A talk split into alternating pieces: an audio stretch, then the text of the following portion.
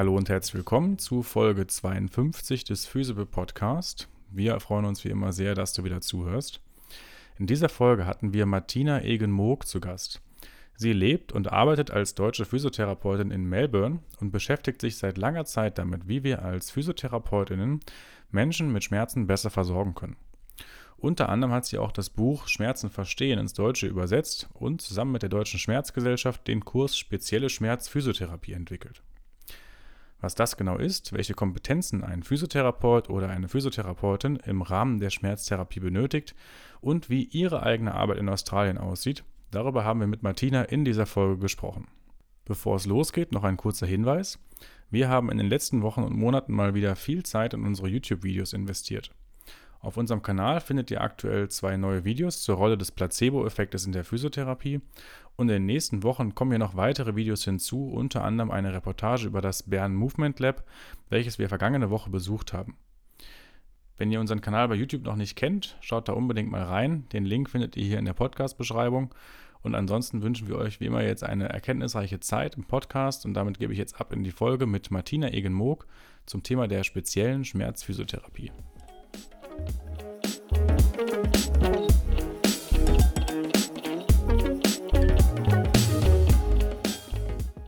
Alright, dann hallo an alle zusammen. Hallo Martina, herzlich willkommen im Physical, Pod im Physical Podcast.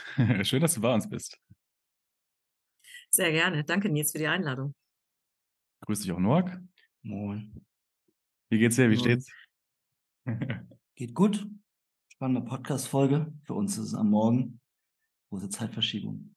Ja, wir haben gerade schon besprochen, Martina sitzt am anderen Ende der Welt. Ähm, worauf freust du dich am meisten bei dem Thema heute? Ist ja auch was, wo wir uns schon auch länger und viel mit auseinandergesetzt haben. Ja, wo dann wirklich die Rolle auch so der Physiotherapie in, in der Behandlung von Schmerzen ist und was da wirklich so die Besonderheiten sind. Ne? Wir reden immer von der Physiotherapie, aber eigentlich diskutieren wir meistens ja eigentlich nur eine Untergruppe. Und das mhm. vielleicht noch ein bisschen genau auf den Punkt zu bringen, wäre, glaube ich, ganz cool.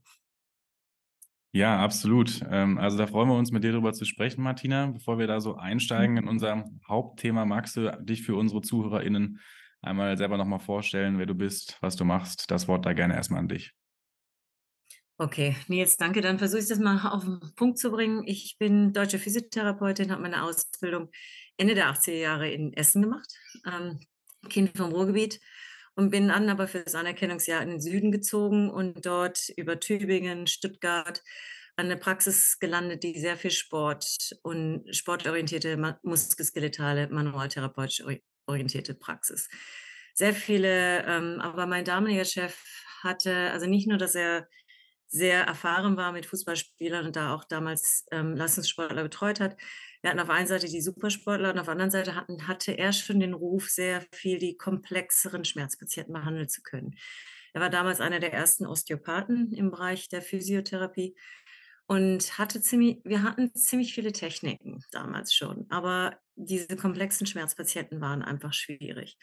Und mein Chef in Stuttgart hat dann damals die Idee gehabt, hatte aus Australien gehört, die hätten da so Mitte der 90er Jahre war das, die hätten da so eine interessante neurodynamische Technik entwickelt und die wird er gerne einmal erleben und er könnte da jetzt nicht hin und ich sollte das doch mal machen. Wäre er noch jung genug, Englisch könnte ich auch und er würde mich da jetzt gerne hin abkommandieren.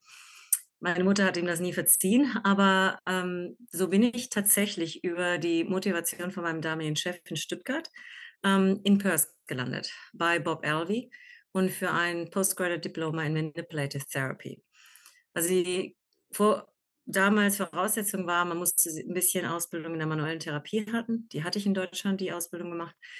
Und dann halt ein paar Jahre klinische Erfahrung. Und dann ging es in Perth wirklich um Manipulationen basierend auf Maitland, aber auch vor allem hatten wir den Luxus, dass wir ein halbes Jahr in diesem Jahr, in diesem zwölf Monate langen Kurs ähm, Schmerzphysiologie unterrichtet bekamen von Max Sussman.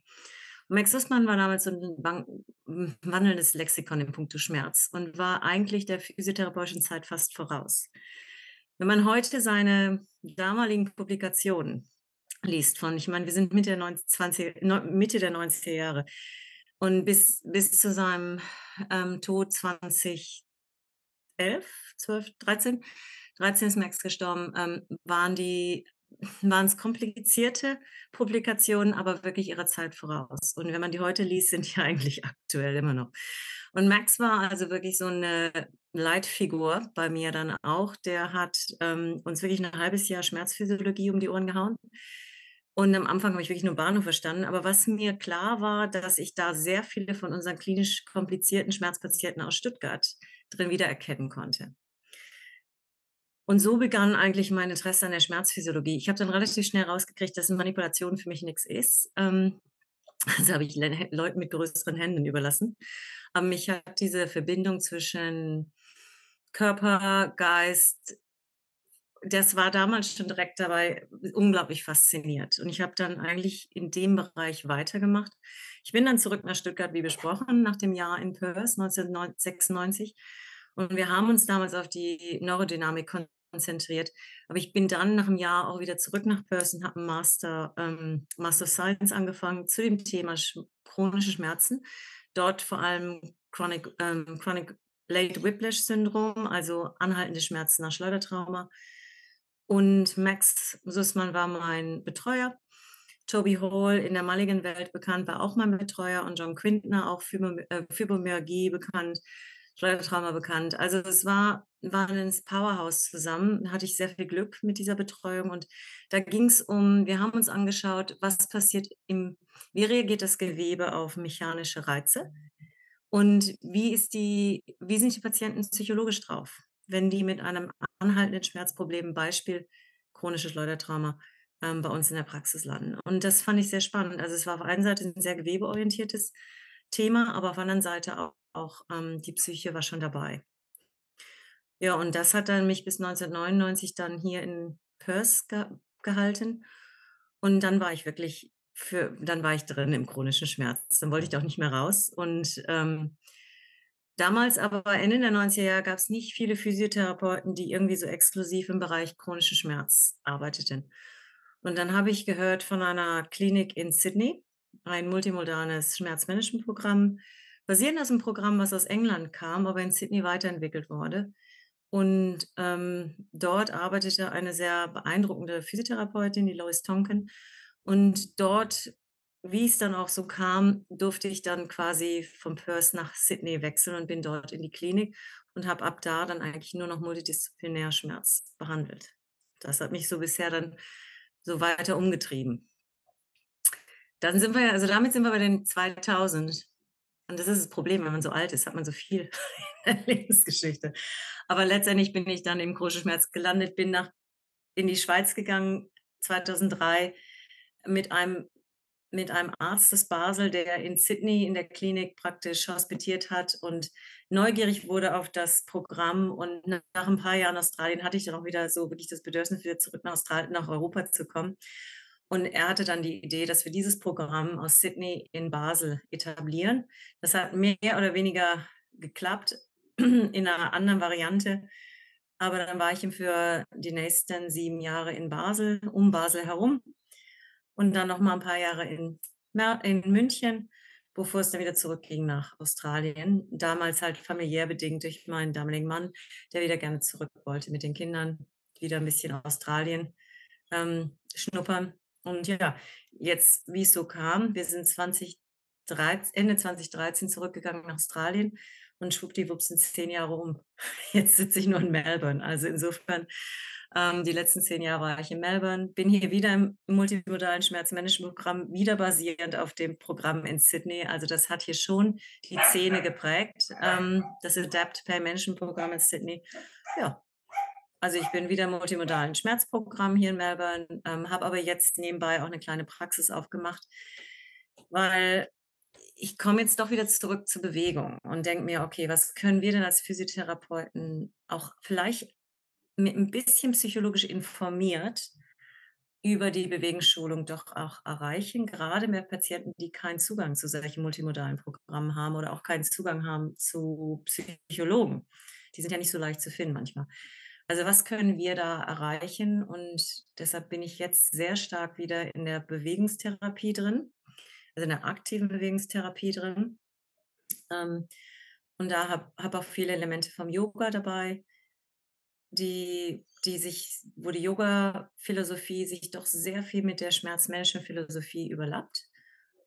Also das ist so, jetzt basiere ich, bin ich Klinik, multimodal, habe dort die Unterstützung von einem Team aus Ärzten, Psychologen, anderen Kollegen, Physiotherapeuten und ein bisschen Einzelkämpfer in der, in der ähm, privaten Praxis, eben aber auch vor allem Schwerpunkt anhaltende Schmerzpatienten. Reicht dir das? Ja, super spannend. Also vielen Dank für die Einblicke auch. Also super spannender Lebensweg. Interessant, dass du dein vieles umziehen, finde ich schon beeindruckend. Ähm, wie ist denn, wenn ihr jetzt so die australische Physiotherapie mit der deutschen vergleicht? Was würdest du sagen? Was gibt es da so für Unterschiede? Was ist vielleicht ähnlich? Äh, magst du da so ein bisschen deine Perspektive drauf geben? Ähm, ist natürlich auch die australischen Physios, ist ein Bund, äh, australische Physios sind ein bunter Haufen. Ja, also du hast unglaublich fundiert ausgebildete Kollegen, die im Bereich psychologisch informiert tätig sind. Schmerzphysiologie, muss man sagen, hatten die hier schon immer mehr in Undergraduate drin. Wie bei uns, wir kämpfen ja darum in Deutschland, dass es mehr in der Undergraduate-Ausbildung verhaftet ist.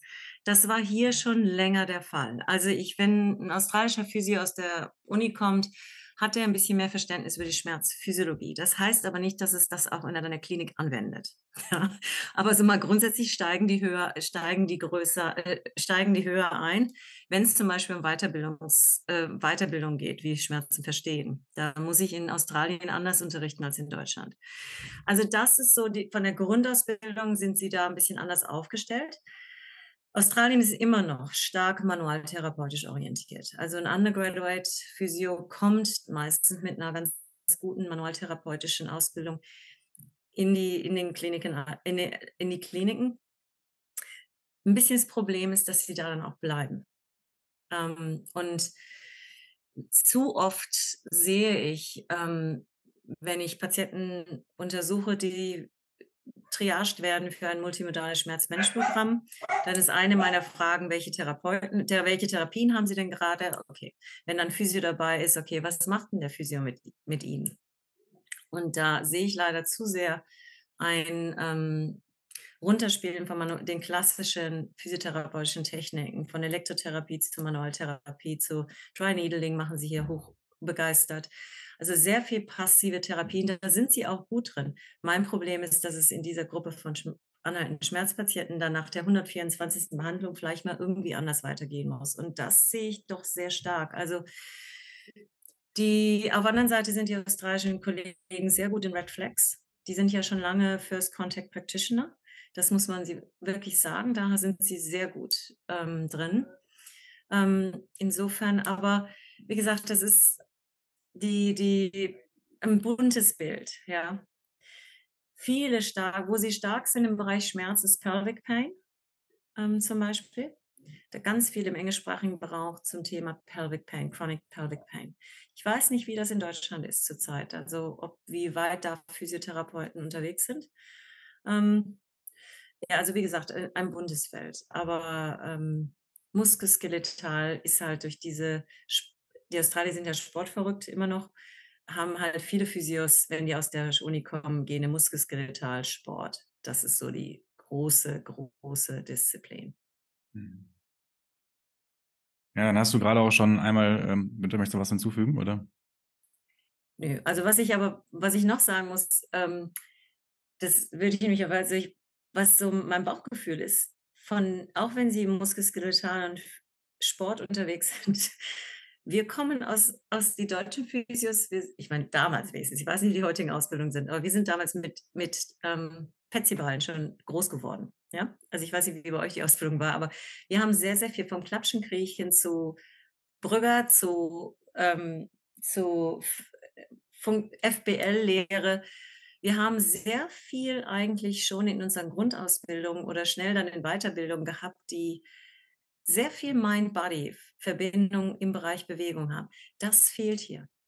Also bei denen kam der Swiss Ball Exercise, kam so Anfang der 2000, war das die neue Masche, wo ich gedacht habe, ist ja interessant, wir saßen seit 20 Jahren auf diesem Ball. So, also von unserer, also da, da sieht man wirklich ein anderer Trend, ja, von der Ausbildung her. Ja, das fand ich weil das ist das auch, was für mich dann im Alltag wieder wichtig ist, diese Verbindung zu wie instruieren wir Exercises? Und da habe ich fast das Gefühl, dass wir aus der europäischen oder deutschsprachigen Ausbildung kommen, 'n bisschen, ähm, kreativer sind manchmal.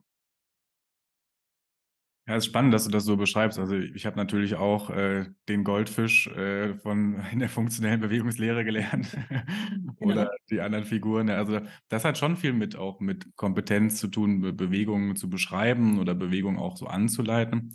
Ähm, ich habe mich dann immer damals oder jetzt auch im Nachhinein würde ich mich immer fragen, sind das relevante Bewegungen, die man können muss als als Schmerzpatient oder auch nicht, ne? Ähm, aber ja, auf jeden Fall, das ist auf jeden Fall was, was in unserer Ausbildung integriert ist. Bei uns wurde das aber nicht so vernetzt mit, ähm, mit, äh, Mind-Body, äh, Verbindung oder so was, sondern das war eher dann also auch so 'ne sehr mechanische Ausbildung irgendwie immer noch, ne? Das stimmt, ja. Das müssen wir je das diesen Transfer müssen wir jetzt im Rückblick leisten, was wie gut die Dinge eigentlich waren, wenn man sie vielleicht 'n bisschen anders mit 'nem anderen Clinical Reasoning dort angebracht hätte. Ja. Wie sieht damals Clinical Reasoning war vielleicht auch nicht hm? wie Ja, sieht Entschuldigung. Bewegung, äh, in der multimodalen Therapie aus? Also, welche Rolle spielt das und welche Form hat das oder ist das sehr frei? Ähm, also, in dem in dem multimodalen Programm, wo ich arbeite, sind wir arbeite ich mit einer Psychologen einer Psychologin und mir. Wir beide sind engmaschig verknüpft. Also, wir arbeiten wir haben eine Gruppe von 10 Patienten und wir hat jeder von uns hat gleich viel Zeit mit denen. Also, bei uns kommen die Patienten über 12 Wochen, zweimal die zweimal die Woche für 4 Stunden. Das heißt, ich habe die 2 Stunden und die Psychologin hat die für 2 Stunden in etwa. Und wir a gleichen zum Teil unsere Themen aufeinander ab. Ob es jetzt zum Beispiel, ähm, wenn sie Resilienz das Thema Resilienz hat, dann mache ich oft das Thema DIM-SIMS und den Protektometer von der NEU, weil das ist 'n wunderschönes Clinical Tool. Also oder etwas in der Art. Gucken, wo die Stressoren sind, wo die Belastungen sind äh, wie die wo die Stressoren sind, wo die Ressourcen sind und kann Bewegung eine der Ressourcen sein. Also, wir bauen Bewegung zum Beispiel in diesem Thema Resilienz ein. Ähm, sie sie fängt das an und ich führe es dann weiter in mehr so praktische Umsetzung. Wie kann ich denn 'n bisschen resilienter und toleranter werden zum Thema Schmerz über Bewegung? Das ist ein Beispiel. Wir arbeiten also engmaschig zusammen. Ähm, sie wenn ich Patienten habe, die ein starkes Angstvermeidungsverhalten haben, greift sie das dann wieder auf von der psychologischen Seite und versucht wirklich in diese kognitive Umstrukturierung mit diesen Patienten zu gehen. Wenn auffällt in der Physiotherapie, wenn ich sie zurückführe mein Job ist, sie zurückzuführen in funktionelle Belastung wie Heben wie Heben, ähm, Tragen, Pu Pushing, Pulling, also pushen, zurückziehen, hoch die Arme, äh, etwas nach oben auf 'n auf 'n Regal tun, etwas von unten aufm Regal abholen. Also, solche praktischen Alltagsaktivitäten, das übe ich mit dem der Gruppe von Patienten. Und wenn dort zum Beispiel ganz jemand ist mit 'nem starken Angstvermeidungsverhalten, dann brauche ich sie im Boot, die das dann gezielt mit ihm noch mal genau in Richtung Kognition anschaut. Also, so können wir uns wunderbar ergänzen. Das heißt, die Gruppe für die 12 Wochen ist die Gruppe mit der Psychologin und mir unterwegs. Und nebenbei haben wir dann noch 'n Arzt, der kommt dreimal und und spricht mit den Patienten im Einzel im Einzelgespräch über deren Medikamente. Weil die Idee ist im multimodalen Schmerzprogramm dass wir versuchen, die Medikamente zu optimieren beziehungsweise zu reduzieren. Und wenn es ist vor allem wichtig, wenn die mit mit Opiat ähm, Opiaten kommen in irgendeiner Form. Also, wenn die wenn die hohe Opiate haben, ist das eins der wichtigsten Behandlungsziele im Rahmen dieses multimodalen Programms, die von den Opiaten runterzubekommen. Aber wir können denen halt nicht die Schmerzmedikamente einfach wegnehmen. Wir müssen sie irgendwie ersetzen. Und das ist die Idee des aktiven Schmerzmanagement, dass die Patienten lernen, ähm, Strat oder Strategien entwickeln, die sie statt passive Maßnahmen passive Maßnahmen wie Medikamente, wie, ähm, therapeutische Behandlungen, ähm, wie auf, äh, Rest, also ab nur liegen, ja? Alles, was passiv ist, versuchen wir zu ersetzen mit mehr kognitiven oder bewegungsorientierten aktiven Maßnahmen. Hilft dir das oder noch mehr?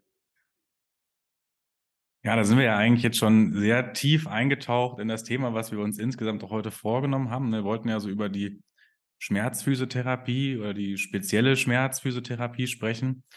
Ähm, und da auch so ein bisschen als Aufhänger nehmen, dass ähm, du dich ja sehr stark in einem Kurs engagierst in der Deutschen Schmerzgesellschaft, nämlich dem Kurs äh, Spezielle Schmerzphysiotherapie. Wollen wir das vielleicht nochmal so als Kontext nehmen, um das so ein bisschen äh, einzuordnen, was so spezielle Schmerzphysiotherapie ausmacht? Magst du dazu noch ein bisschen was erzählen? Ja, also die Motivation vielleicht für diesen, diese Entwicklung der Ausbildung war, in 2009 wurden wir angesprochen, also Physiotherapeuten, die in der Deutschen Schmerzgesellschaft aktiv waren, wurden angesprochen, einen Kurs, einen Kurs zu, zu entwickeln, der ähm, den Bedürfnissen eines multimodalen Programms entspricht. Und zwar, das Curriculum ist, wo, wo sollte aufgebaut sein an das Curriculum der Ärzte, ähm, der Pflege und der Psychologen. Die gab es nämlich damals schon. Also es gab eine spezielle Weiterbildung für Mediziner, für Psychologen und für Pflege ähm, zur, im Bereich Schmerz. Und was ihnen fehlte, waren die Physiotherapeuten. Dann später kamen die Ergos dahinterher. So, das heißt, über mehrere Jahre haben wir uns das Curriculum angeguckt, haben uns überlegt, wie das, was wichtig ist von der Physiotherapie dazu etablieren. Ähm, und jetzt die Idee dahinter war, dass Physio, Pflege, Ärzte und Psychologen eben die gleiche Sprache sprechen. Ganz wichtig im multimodalen Team. Eigentlich sollte ein multimodales Team ähm, nicht hierarchisch aufgebaut sein, dass die Pflege und die Psychologie oder die Physio und Arzt gleichberechtigt sind, wenn es um die Leitung und Führung dieses Patienten geht. Dafür muss aber gewährleistet sein, dass die ein Training haben, dass die miteinander kommunizieren können. Und so die Ärzte, Psychologen und Physiotherapeuten haben eine 80-stündige Weiterbildung über vier ähm, Wochenenden. Die Pflege hat 40 Stunden. So, und in der Zeit werden Kompetenzen halt versucht zu vermitteln, die das erste ist eine fundierte Ausbildung zum Thema Schmerzphysiologie auf das dann die Grundlage sein kann fürs Clinical Reasoning. Es gibt ja, wir haben ja weltweit bisher noch nicht die Therapie für chronische Schmerzen. Also jeder chronische Schmerzpatient ist eigentlich ein individuelles Puzzlebild. Jeder, ähm, ich habe nicht one size fits it all. Ähm, das sage ich meinen Patienten auch immer. I don't, ich habe ich hab nicht die, die Therapie für chronische Schmerzen. Die hat keiner. Das, aber deshalb ist es umso wichtiger, das Clinical, um solides Clinical Reasoning ähm, anzuwenden, was sowohl die Schmerzphysiologie mit einbezieht, aber aus gewebespezifische Faktoren, aber auch psychologisch Faktoren und ähm, Sachen, die sie, Komorbiditäten, die der Patient mitbringt und ähm, halt nehmen Medikamente, die sie haben, mit entsprechenden Nebenwirkungen, dass wir verstehen können, was ist denn jetzt hier, was ist denn hier, was sind denn Puzzleteile, die für diesen, dieses Individuum ähm, wichtig sind zur Schmerzunterhaltung.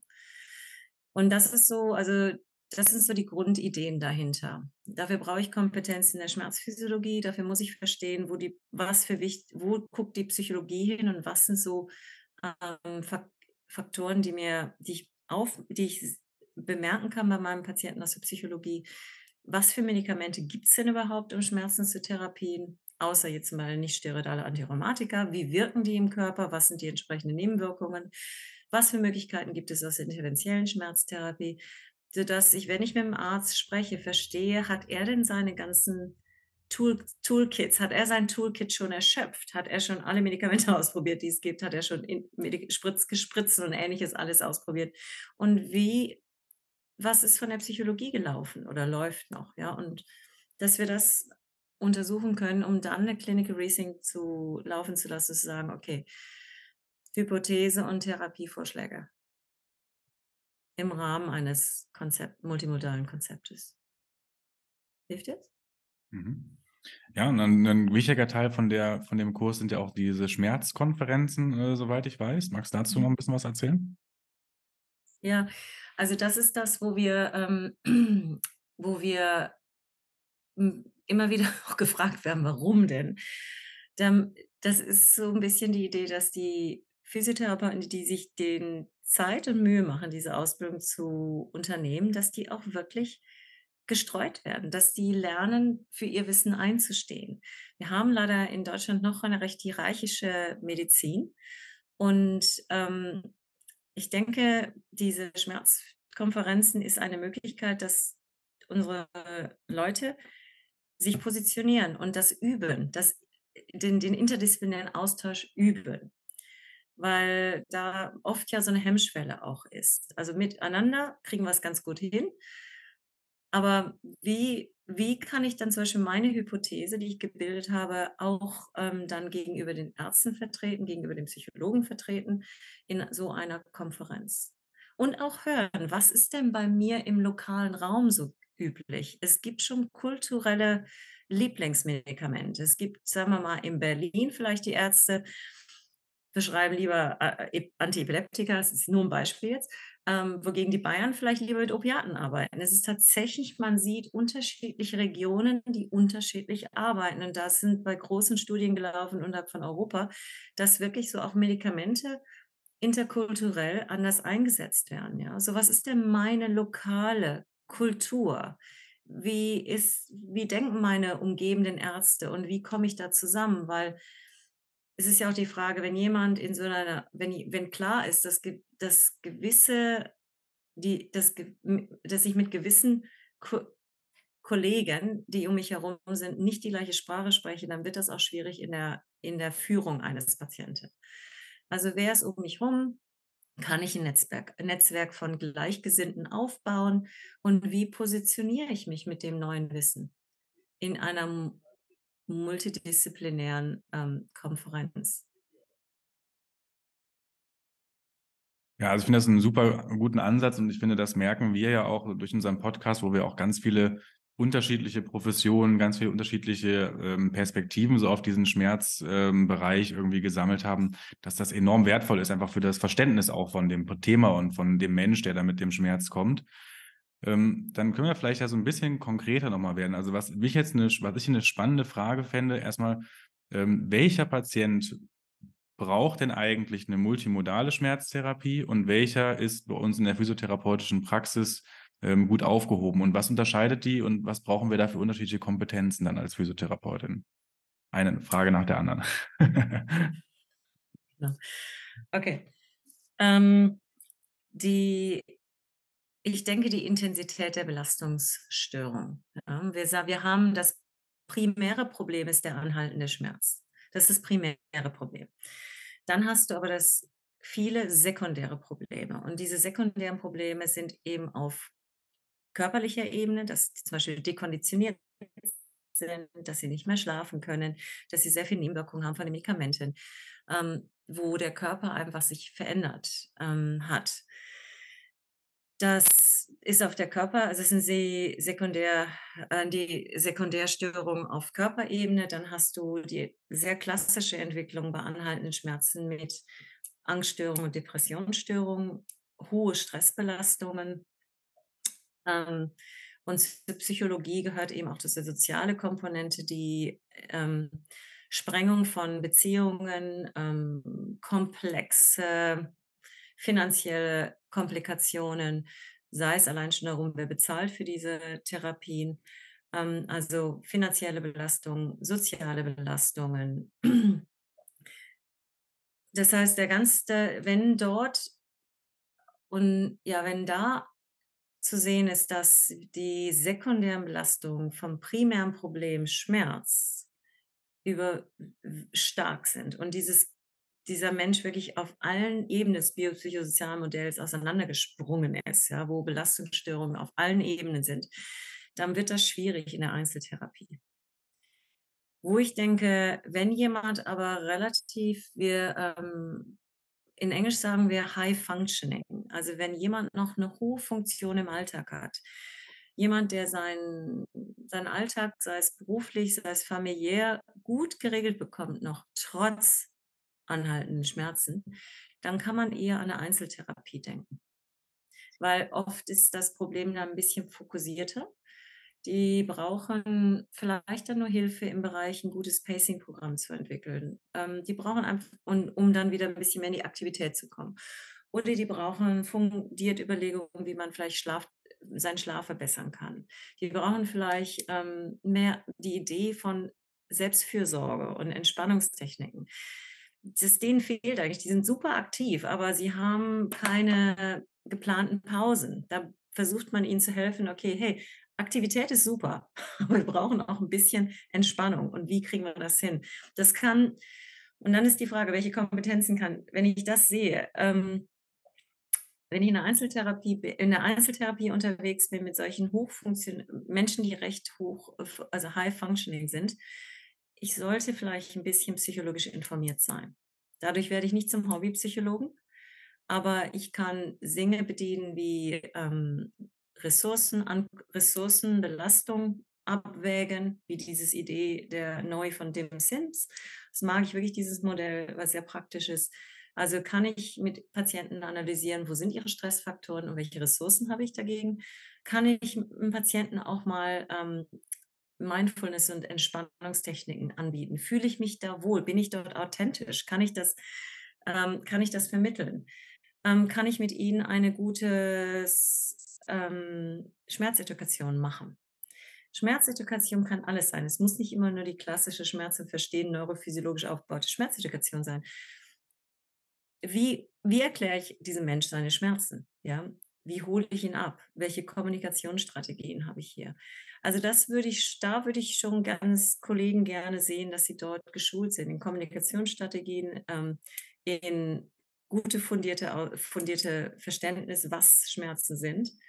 Ähm, die Entspannungstechniken und Stressbewältigung. Also das wäre für mich so das Wichtigste, was so, was auch in der ambulanten Praxis laufen müsste.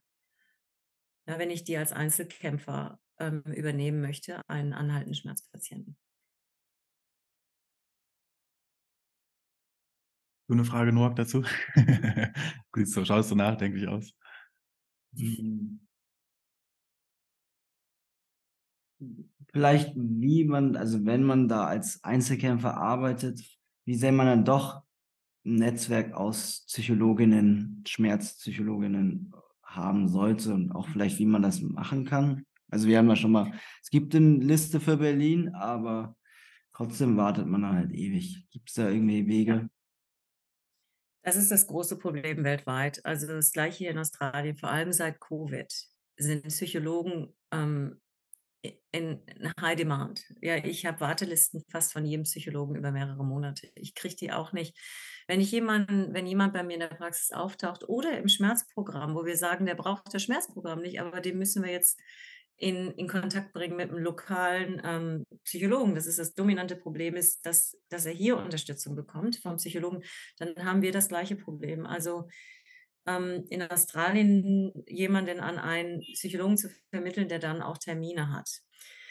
Da habe ich keine, keinen Trick. Also das gleiche Problem habe ich hier in der Praxis, aber das habe ich auch vom multimodalen Programm. Wenn ich jemanden in die Einzeltherapie weitervermitteln möchte, irgendwo lokal. Wir haben, also wir haben eine Unterversorgung an Psychologen, denke ich momentan, ist in Deutschland und Australien, was ich sehen kann. Und wir haben eine viel größere Unterversorgung an Psychologen, die ähm, im Schmerz ausgebildet sind. Mhm. Und Physios, ich glaube momentan haben wir, wir sind seit 2014 lief der erste Kurs ja, in der speziellen Schmerzphysiotherapie.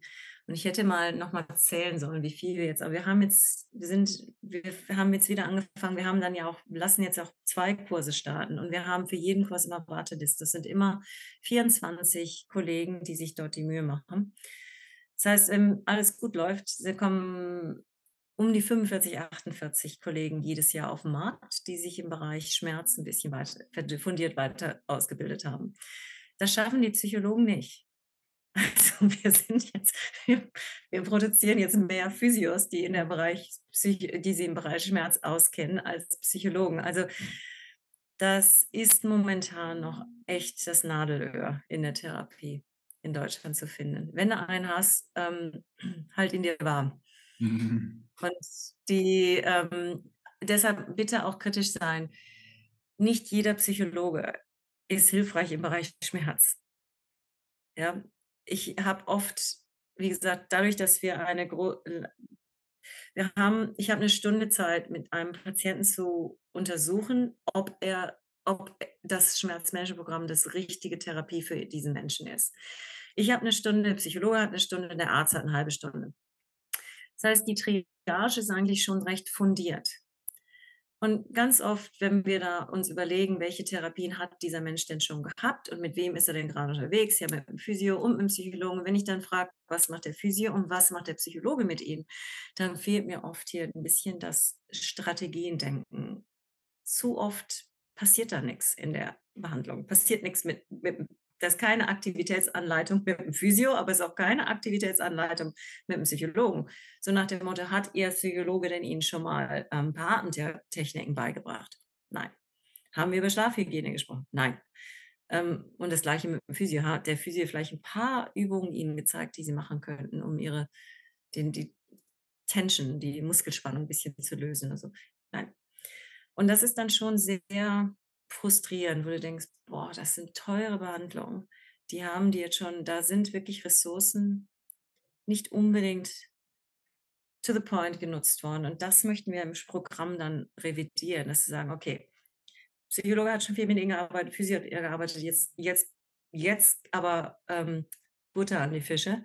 Und jetzt gucken wir, was können Sie denn machen mit den ganzen Informationen und versuchen wirklich die Idee, also die Idee, was bringe ich praktischen Strategien an den Menschen zu bringen.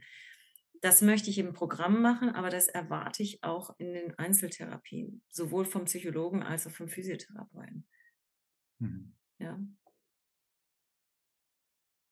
Vielleicht nicht nur ein nettes Pläuschchen halten. Hm? Bitte, was meinst du? Dass wir nicht nur so ein nettes Pläuschchen halten oder es sind immer nette Behandlungen, Physio und Psychologen, aber irgendwas muss dabei rumkommen. Mhm. Weil die Zeit drängt. Je länger ein Mensch mit anhaltenden Schmerzen vorbei ist, umso schwieriger wird es werden. Also mhm. wir haben hier, ja, ist so ein bisschen auch der Druck der Zeit. Ja. Mhm. Umso schwieriger wird es, je länger jemand Schmerzen hat. Also auf jeden Fall, glaube ich, können wir nochmal erwähnen, es gibt ja auch diese Liste der speziellen Schmerzpsychotherapeutinnen in Deutschland von der Deutschen Schmerzgesellschaft. Die können wir euch als ZuhörerInnen auf jeden Fall nochmal unter dem Podcast verlinken. Also da habe ich zumindest auch schon mal eine Psychotherapeutin gefunden. Das hat eigentlich ganz gut funktioniert und vielleicht ist das erstmal noch so eine Ressource, die man da nutzen kann. Ähm, mhm. was mich dann interessieren würde, wo ihr so ein bisschen in dem Kurs auch die Grenze zur Psychotherapie setzt. Also ähm, ne, also zum Beispiel unterrichtet ihr PhysiotherapeutInnen in Expositionstherapie zum Beispiel, also in dem konkreten Auseinandersetzen so mit Ängsten oder würdest du sagen, das ist da ist schon bei dir so eine, wo du sagen würdest, das ist eine Grenze, das eher so im Aufgabenfeld der, der Psychotherapie liegt? Ne? Also Graded Exposure in mhm. Deutschland, da ist meine Kollegin äh, Marianne Lakemann extrem hinterher, ist, gehör, fällt in das Gebiet der Psychologen. Ja, jemand, der eine starke Angststörung hat, muss mit Psychologen mitbetreut werden. Wir können dann als Team gut, ich kann die, wir spielen hier mal Bad Cop und Good Cop, meine, meine Psychologin. Ich bringe sie in Bewegung und sie versucht dann, das mit der Phobie zu arbeiten. Aber also bei einem Graded Exposure wäre ich skeptisch und auch in Deutschland ist es Domäne der Psychologen. In Australien sind sie hier ein bisschen ähm, entspannter. Aber ich wäre da, ich würde bei einer starken Kinesiophobie, bei einer starken Depressions-, Angststörung, die kann ich nicht als selbstpsychologisch informierter Therapeut behandeln. Dann das ganze Gruppe der PTSD, also die posttraumatischen Belastungsstörungen. Da brauche ich unbedingt einen Psychologen an, an der Hand. Und ähm, Psycho, ähm, psychiatrische Diagnosen wie Bipolar, ja, Schizophrenie, was ja auch mal auftaucht mit, mit anhaltenden Schmerzen. Da brauche ich auf jeden Fall, du hoffst, dass die nicht ähm, unentdeckt in der freien Wildbahn herumlaufen, sondern wirklich einen Psychiater oder Psychologen an der Hand haben. Also darauf achten. Ja. Also Graded, es ist gerade ein ähm, Artikel zu dem Thema rausgekommen, frisch von Hot of the Press, gerade diesen Monat von der MSK in Deutschland. Wenn sich da jemand ein bisschen mehr mit diesen Konzepten auseinandersetzen möchte. Graded Exposure, Graded Balance und Graded Activity. Ich denke hier, Graded Balance und Graded Activity ist wunderbar. Ähm, wo Physios einsteigen können. Graded Exposure, es wird zwar da nicht ausschließlich gesagt nein, aber einfach damit ein bisschen verhalten dran gehen. Ja, gucken, dass man da das gut abfangen kann, wenn du in den Raum stehst, wo mit jemand, der wirklich starke Ängste hat. Das muss man halten können, den Raum. Aber wie gesagt, ganz aktuell, MSK in Deutschland, ähm, über diese Konzepte Graded Exposure, Graded Balance, Graded Activity. Was unterscheidet sie? Ähm, wie kann ich so ein Modell, ein Konzept aufbauen in der Praxis? Ja, verlinken wir euch auch nochmal im ähm, mhm. Show Notes. Ähm, ja, das ist, finde ich, spannend, dass du das so berichtest. Also Noak und ich, wir haben uns ja auch viel mit Expositionstherapie und so beschäftigt. Also auch diesem, ne, ich finde, es gibt ja immer noch mal so, so einen Unterschied zwischen Graded Exposure und so diesem, was die PsychologInnen so als Expositionstherapie bezeichnen. Ne? Also dieses wirklich Aushalten von Ängsten und dem sich so aussetzen. Ähm, da muss man auch selbstkritisch einmal sich auch hinterfragen, manchmal als Physiotherapeut, ob man da die Kompetenz auch für hat. Ne? Ähm, ja. Aber also Absolut. Ja, es, also, wenn ich richtig verstanden habe, ist da halt der Unterschied auch, ob die Personen wirklich eine Angsterkrankung haben oder halt Angst vor einer Bewegung haben. Also ja. ich habe auch Angst, gewisse Parcoursprünge zu machen, aber das, ne, ich kann mich dieser Angst stellen, weil ich keine Angsterkrankung habe. Also für mich würde ich da schon einfach da die Grenze sehen, wenn ja. es wirklich eine pathologische Angst ist. Mhm. mhm. Ja, absolut. Und dann nicht vergessen, im Bereich anhaltende Schmerzen sind viele unentdeckte Traumata unterwegs. Ja? Psychologische oder körperliche Traumata. Wir unterscheiden da zwischen Big T's und Small T's. Also die Big T's sind die, die offensichtlich sind. Ob es ähm, ein schwerer Autounfall ist, wo jemand gestorben ist oder irgendwelche, ähm, wie sagt man, Erdbeben oder Lawinen oder ähm, Missbrauch in der Familie, die Sachen, die so absolut offensichtlich sind, das sind die Big T's, die im Leben eines Menschen passieren können. Aber dann gibt es auch viele Mini-T's, die kleinen T's, die kleinen Traumata, die vielleicht erstmal nur so, das kann eine, das kann, das, das kann sein, wenn ein Mensch in einer sehr unschönen Beziehung ist über viele lange Zeit, wenn er das Gefühl hat, über viele lange Zeit, Jahre nicht gut genug zu sein, in seinem Upbringing, in seinem, wie er auf, aufgewachsen ist zum Beispiel.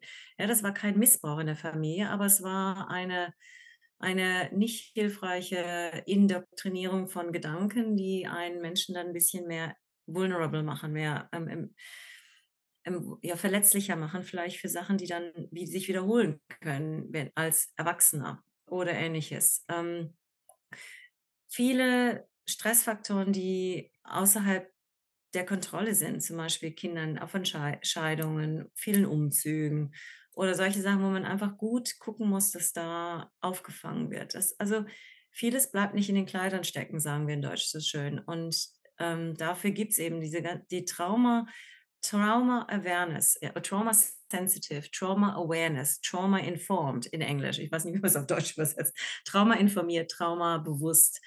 Ich, wie gesagt, ich weiß gar nicht, wie die offiziellen Übersetzungen sind. Ist nicht schlecht, das zu wissen, weil ähm, the, the Body Keeps the Score, dieses, ähm, dieses, wichtige, dieses Buch von ähm, Bessel van der Kolk, sagt, the, the Body Keeps the Score. Ja. Wo denn diese nicht schönen Erfahrungen, wo werden die denn verankert? Klar in unserer Psyche, aber auch in unserem Körper. Und da, denke ich, können wir als Bewegungstherapeuten Hilf an, Hilfe anbieten. Aber wir müssen uns vielleicht ein bisschen in dem Gebiet auskennen. Trauma, Trauma informiert sein, Traumabewusst sein. Und da gibt es mittlerweile ja verschiedene Wege, sich da weiterzubilden. Ja. Und wie gesagt, knallharte Traumen wie die Big T's kann ich nicht behandeln. Aber ähm, kleine Traumata, wenn ich dort ein bisschen bewusst bin und mich selber geschult habe, kann ich vielleicht den Raum halten, um dann eben die Bewegung auch den Prozess zu fördern, ja, im Körper. Also das ist ein Riesenthema und sehr, sehr spannend für Schmerzpatienten. Siehst du da das Potenzial von Yoga für dich? Also du hast ja. das am Anfang erwähnt, dass du dann große potenziellen Über, Übereinkunft siehst. Ja, Yoga, Feldenkreis, ähm, Yoga, Feldenkreis, auch Qigong, Tai Chi. Die äh, ein gut, ein gut geführter Pilates, ja, eigentlich alles, was mit einer gewissen Achtsamkeit durchgeführt wird, ist eine wunderbare Möglichkeit, den Menschen wieder zurück in ihren Körper zu führen und auch den Körper als Ressource zu erleben und sich wieder wohlzufühlen im Körper und auch ein bisschen diese gerade Schmerzpatienten erfahren ihren Körper ja nur als etwas, was nicht funktioniert. Ja, mein Körper macht nicht das, was er tut. Ich kann nicht Fußball spielen, ich kann nicht heben, ich kann nicht, mich nicht bücken. Also der Körper kann alles nicht. Aber mal erfahren, was kann denn der Körper eigentlich noch? Und wie viel, wie viel Agency habe ich, meinen Körper zu bewegen? Wenn es nicht so geht, dann geht es so. Oder so, oder so, oder so. Und das finde ich ist gerade so im Yoga oder in solchen, im Yoga-Feldenkreis, Qigong, Tai Chi, dieses Arbeiten mit dem Körper, den Körper als Ressource wieder zu entdecken. Das ist ja das große neue Thema, was so langsam in die Schmerz, in das Schmerzmanagement kommt, weltweit. Ähm, so die neue Welle im Schmerzmanagement ist das Embodiment. Menschen, die disembodied sind, also wo der Körper fremd ist, die sich im ihrem Körper nicht mehr auskennen, verlieren auch die Ressource, die Körper als Ressource. Und dann ist eigentlich unsere Aufgabe als Bewegungstherapeuten, den Menschen wieder diesen Zugang zu äh, oder helfen, diesen Zugang wieder zu finden in den Körper. Und das ist also vom Disembodiment zurück ins Reembodiment. Und da finde ich, ähm, können wir unglaublich viel Arbeit leisten. Und jetzt zurück zu Feldenkreis, äh, nicht Feldenkreis, funktionelle Bewegungslehre, die Cocktailparty oder der Seehund oder was auch immer. Was, die, was damals nicht, damals war es, du hast völlig recht, wurde diesen ganzen Bewegungsabläufe ähm, unterrichtet als biomechanisch, biomechanische Möglichkeit, Stabilisation der Wirbelsäule, frag mich nicht. Was wir da, was wir jetzt rückblickend sehen können, ist, wie viel Witz wie viele visuelle Vorstellungsprozesse sind denn hier angesprochen worden? Wie viel Entkatastrophisierung der Bewegung ist denn hier gelaufen? Wie viel, ähm, okay, ich kann mich zwar nicht bücken, aber ich kann mich über den Ball legen und ein Seehund, Seehund sein. So dieses Entkoppelung von einer Bewegung mit einer Erwartung, dass die Schmerzen hat. Rückblickend ist da so viel drinnen in diesen, diesen Bewegungsanleitungen. Ja, und das finde ich eigentlich so schön back to the roots. Ähm, aber wie gesagt, und was im Yoga sehr schön ist, ist im Yoga, ähm, vor allem im Trauma-informierten Yoga, ist die Kommunikation so wichtig. Wie instruiere ich denn die Bewegungen? Ja, und ich meine, das kennen wir drei hier und vielleicht, vielleicht erkennen wir uns da alle wieder, einschließlich mir, dass Physios schon manchmal ganz schön bossy sein können. Also ich kommandiere dann schon gerne meine Patienten herum. So, manchmal geben wir schon gerne klare Anweisungen, wie denn das, die Bewegung durchzuführen ist. Im traumainformierten Yoga ist es genau das Gegenteil. Jede, jede Bewegungsanregung ist ähm, invitational. Wie wäre es, wenn? Könnte man das so auch machen? Möchtest du das so machen?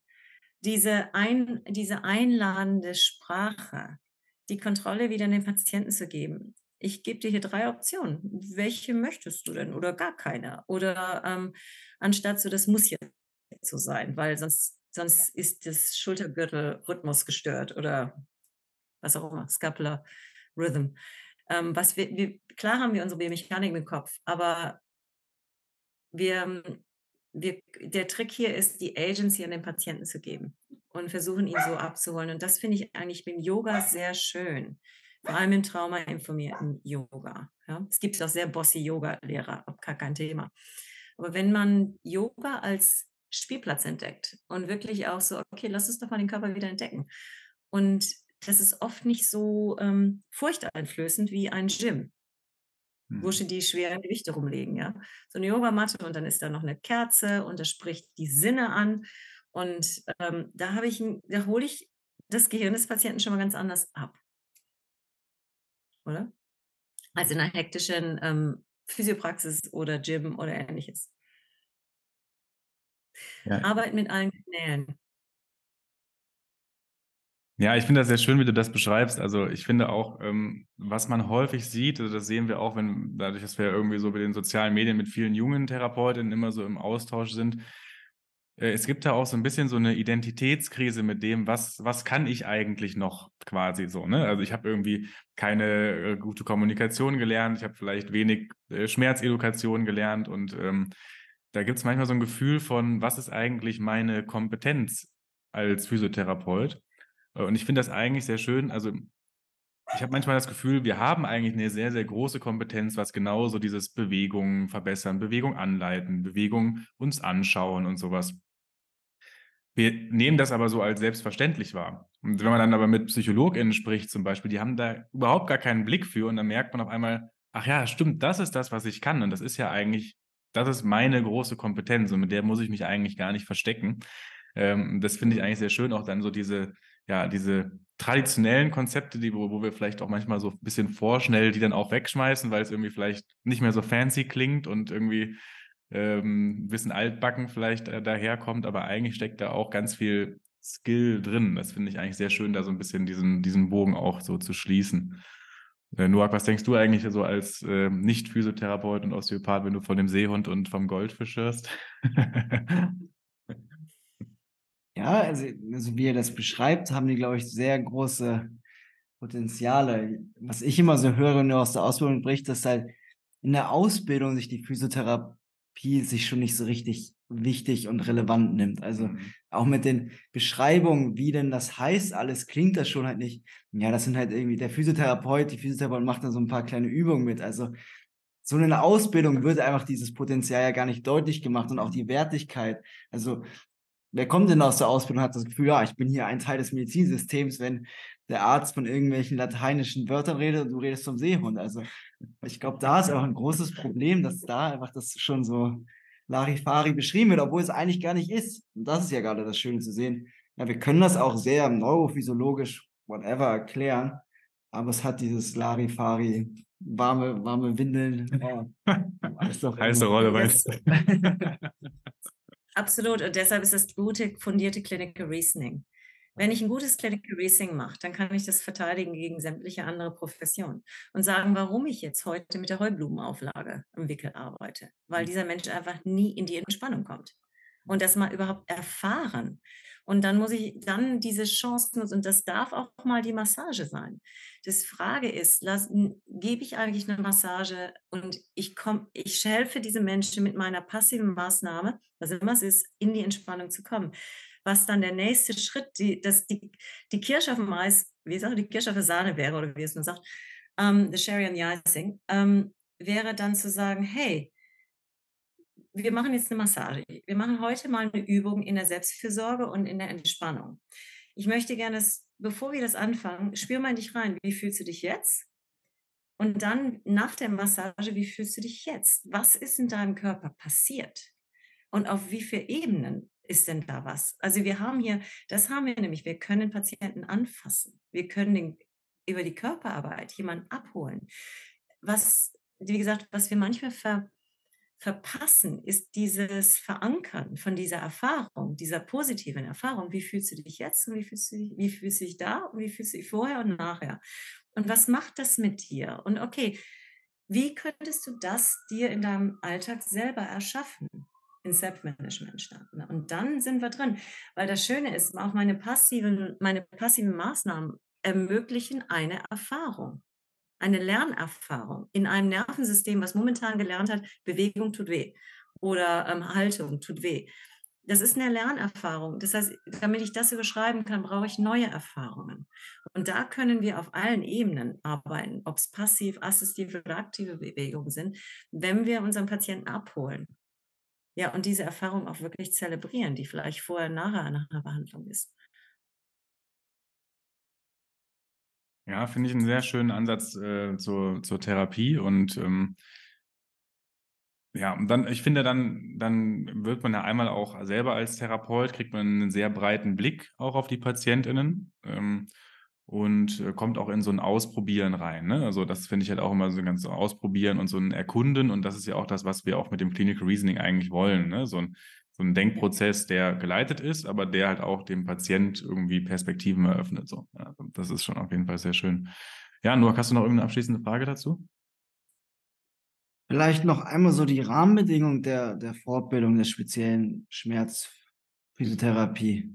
Wie, also wie lange geht das? Wie oft ist das? Ist das berufsbegleitend? Also wir starten, zurzeit haben wir zwei Kurse. Der eine startet in Göttingen und der andere startet im schönen Allgäu, ähm, in Füssen, in der Nähe von Füssen, an der Fachklinik Enzensberg. Also das eine ist an der Uniklinik, an, verankert an die Uniklinik, ans Uniklinikum Göttingen und das andere ist die Fachklinik Enzensberg. Göttingen startet immer im Ende des Winters ähm, und Enzensberg im Herbst. Also die sind halbjährlich versetzt. Ähm, die Kollegen kommen für vier Wochenenden über ein Jahr verteilt. Die ganze Ausbildung dauert ein Jahr. Also nach zwölf Monaten läuft dann die, gibt es die Möglichkeit zur Prüfung. Und für die Prüfung ist eben Teilnahme an allen vier Wochenenden wichtig.